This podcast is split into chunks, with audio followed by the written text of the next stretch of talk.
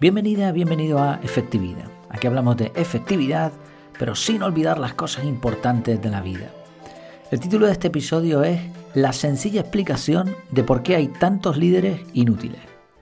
No sé si te lo has preguntado alguna vez, cómo es posible que haya personas tan aparentemente incompetentes en puestos de, gran responsabilidad.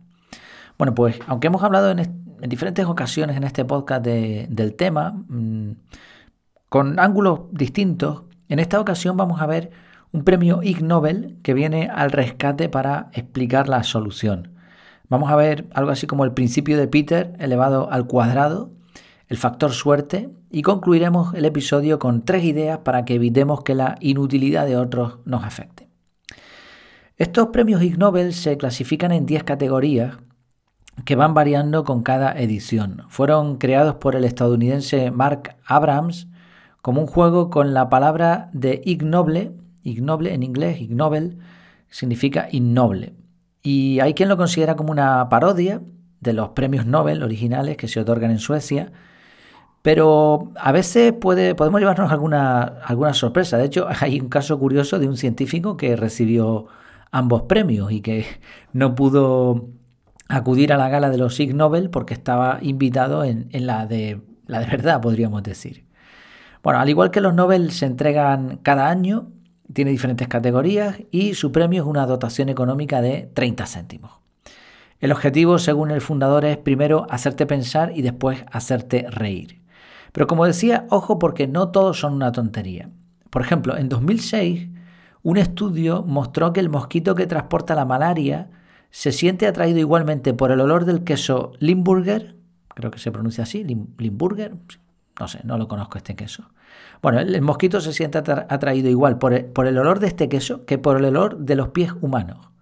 Y este estudio ganó el premio Ig Nobel en el área de biología en 2006, habíamos dicho. Pues como resultado directo de estos hallazgos, parece ser que en ciertos sitios de naciones africanas se coloca este tipo de queso en lugares estratégicos para combatir la epidemia de la malaria.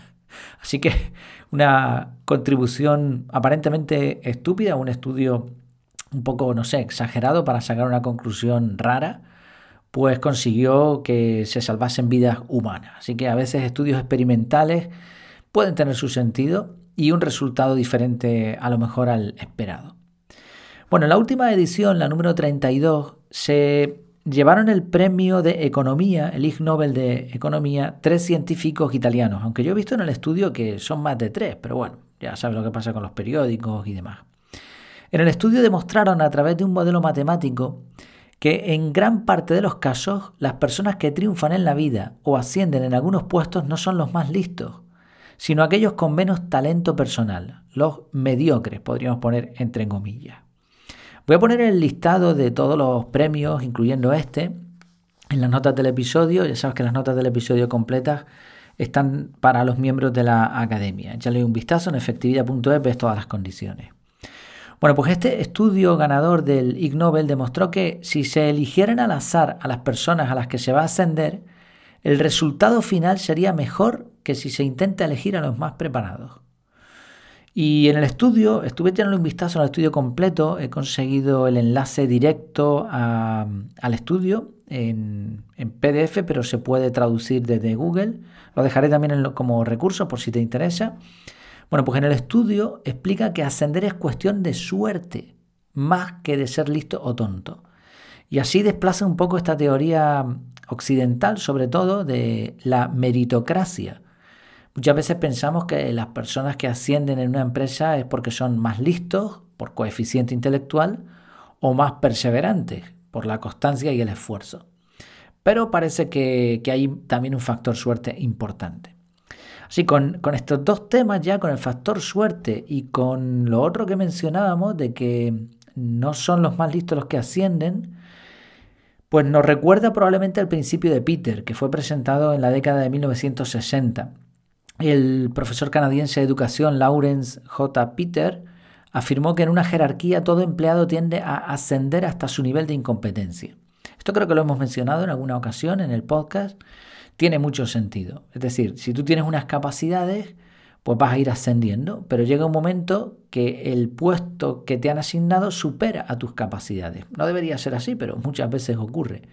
Con lo cual se da esa paradoja. Has llegado a una posición por tus méritos, en el mejor de los casos, pero esa posición está por encima de esos méritos y por lo tanto se te va a ver un inútil, ¿no? O una persona pues, pues que no está, no está hecha para, ese cargo.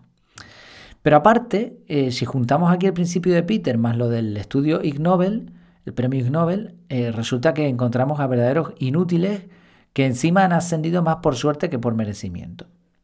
De hecho, eh, venía una, una, propuesta interesante sobre esto, poner en Google mi jefe es mi jefe es, y ver que pone el autocompletado. Yo lo hice, hice esta prueba y salió eh, psicópata, Islander, que es un, después estuve mirando eso que es, pues es un libro que se ha hecho famoso. Mi jefe es Islander. Luego ponía sádico, una robot, una robot, un explotador. Y en otra búsqueda me salió incompetente, vago y loco. Evidentemente si no lo haces en modo oculto, eh, con un navegador que, utilice el motor de búsqueda de Google, pero en modo oculto, pues te van a salir cosas relacionadas con lo que has buscado recientemente. Pero bueno, son estas palabras, ¿no? Así que esto ilustra que muchas personas están buscando, mi jefe es un incompetente, mi jefe es un psicópata, mi jefe es un sádico. Hay otro estudio que encontré de un investigador psicólogo argentino que se llama Tomás Chamorro Presumic. Presumic con Z, un hombre curioso. Yo lo siento, espero que no oiga este episodio, pero es que además pone chamorro-presumic. Presumic de presumir o de lo anterior a un sumo. Bueno, eh, fuera bromas, este investigador, bastante serio además, se ha dedicado desde pequeño a entender por qué hay tantos incompetentes que llegan a ser líderes. Y su explicación, que me pareció magnífica, me pareció formidable, es al mismo tiempo muy sencilla. Él dice que las mismas cualidades que son útiles para ascender en un entorno de alta competencia son las que te llevan a ser un inútil a largo plazo, medio largo plazo. Y lo estuve pensando y es verdad. ¿Qué características tienen las personas que, ascienden rápidamente? No todas, obviamente, ¿eh? depende de cada organización, depende del entorno, de la persona, muchas cosas. Pero a veces se observa que una, un perfil, perfil de, hacer la pelota se llama aquí, ¿no? Mm, hacer la rosca, creo que se llama en otro sitio, bueno, no sé exactamente. Mm, pues eso, mm, invitar a la otra persona, adularla en público, aceptar lo que te digan sin rechistar. Este tipo de actitudes es un perfil. Tratar mal a los que están a tu cargo, echar horas en vez de trabajar por resultados, presencialismo. Todo este tipo de cualidades son las que permiten a algunas personas eh, progresar, progresar en la vida y también en sus puestos de trabajo y le lleva a colocarse en puestos donde ahora todo el mundo puede comprobar fácilmente su falta de capacidad, porque no ascendieron por mérito, sino muchas veces por simple suerte o por estas cualidades que permiten pues, competir con, con mayor solvencia, falta de honradez también, mentir, etc. ¿no? De ahí una frase que, aparecía en, en el artículo que estuve leyendo, y es que la sociedad avanza no a causa de las personas que la lideran, sino a costa de ellas. Me suena esta frase haberla escuchado por ahí en algún sitio. El doctor Tomás concluye diciendo que debemos dejar de confundir el carisma con la eficacia. Y esta frase me encantó. No es lo mismo el carisma que la eficacia. Y aquí hablamos ya no solo de eficacia, sino de efectividad. Me gusta, este señor podría presumir. bueno, así las cosas uno se plantea hasta qué punto conviene desarrollar sus capacidades. Porque esto podría llevarnos a una frustración enorme. Imaginemos, nos estamos esforzando por ser mejores personas, mejores trabajadores, con, mayores habilidades, pero resulta que los que progresan son otros. Y quizá te haya pasado esto en alguna ocasión, ¿no? Observar que a tu alrededor hay, hay alguna injusticia de este tipo. ¿Cuál es la solución? Bueno, pues yo propongo tres puntos. El primero es que el desarrollo personal nunca debe ir o no, o no va de ascender. De hecho, hay personas muy inteligentes y felices que deciden voluntariamente limitar sus deseos de ascender en ciertas escalas.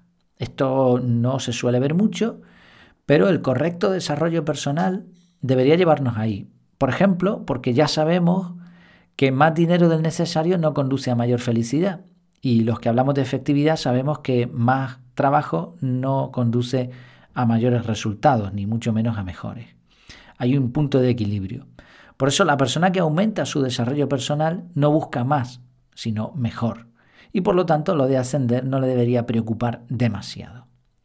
El segundo punto en el que, o sea, una conclusión a la que llegué es que el desarrollo personal es personal, y esto no me cansaré de decirlo.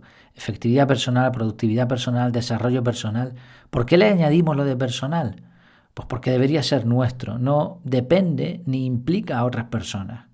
Obviamente nuestras capacidades pueden ser un bien en una organización y las capacidades de una organización, o, bueno, podríamos aprovecharnos de una organización para mejorar nosotros. Pero al final el desarrollo personal va de, conseguir habilidades que nos hagan más felices a nosotros. Y eso nos va a llevar a un buen servicio en los diferentes entornos donde estemos.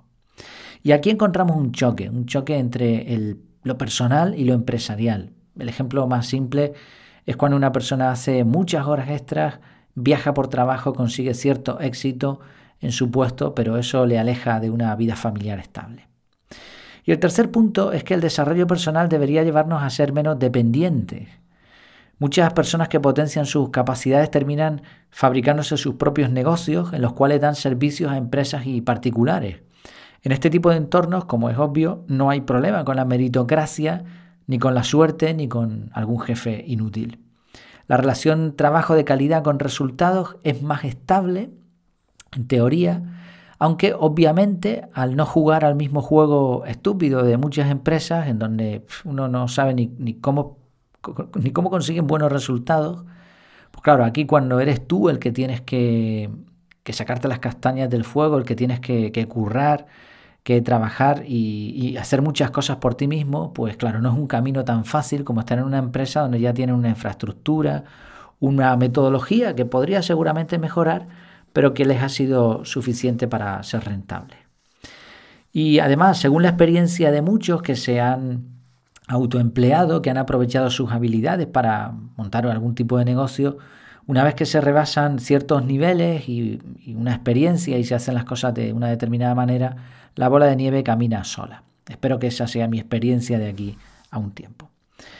En resumen, como hemos visto, eh, hay diferentes estudios que apuntan en una misma dirección y es que la cantidad de líderes eh, poco capaces, poco capacitados, mejor expresado, eh, pues es bastante, bastante más de, las que, de la que debería ser por lógica pura. Pero encontramos algunas razones. Aparte de que no hay nadie perfecto, pues hemos visto el principio de Peter, donde se alcanza una posición normalmente justa o por encima de nuestras capacidades. Hemos visto el factor suerte y también que las habilidades que te, permiten progresar, pues al final también te la juegan a medio o largo plazo y te ponen en evidencia. Mientras tanto, nosotros, pues ya que estamos aquí, pues a, a seguir en el desarrollo personal, ¿no? a buscar lo mejor para nosotros, para nuestras familias, sin perjudicar a nadie, por supuesto, pero entendiendo que el desarrollo es personal y que nos va a llevar a una vida menos dependiente de este tipo de, personajes que, nos podrían afectar si no estuviésemos, si no tuviésemos las herramientas adecuadas para seguir prosperando nosotros. Pues esto ha sido todo por hoy, espero que te haya gustado y sobre todo que te haya sido útil. Cualquier cosa que te haya llamado la atención, ideas, sugerencias, quejas, lo que sea, pues ya sabes, coméntanos en el grupo privado o escríbeme al formulario de contacto y estaré encantado de responderte. Muchas gracias, hasta la próxima, que tengas una vida muy, o bueno, muy no, súper efectiva.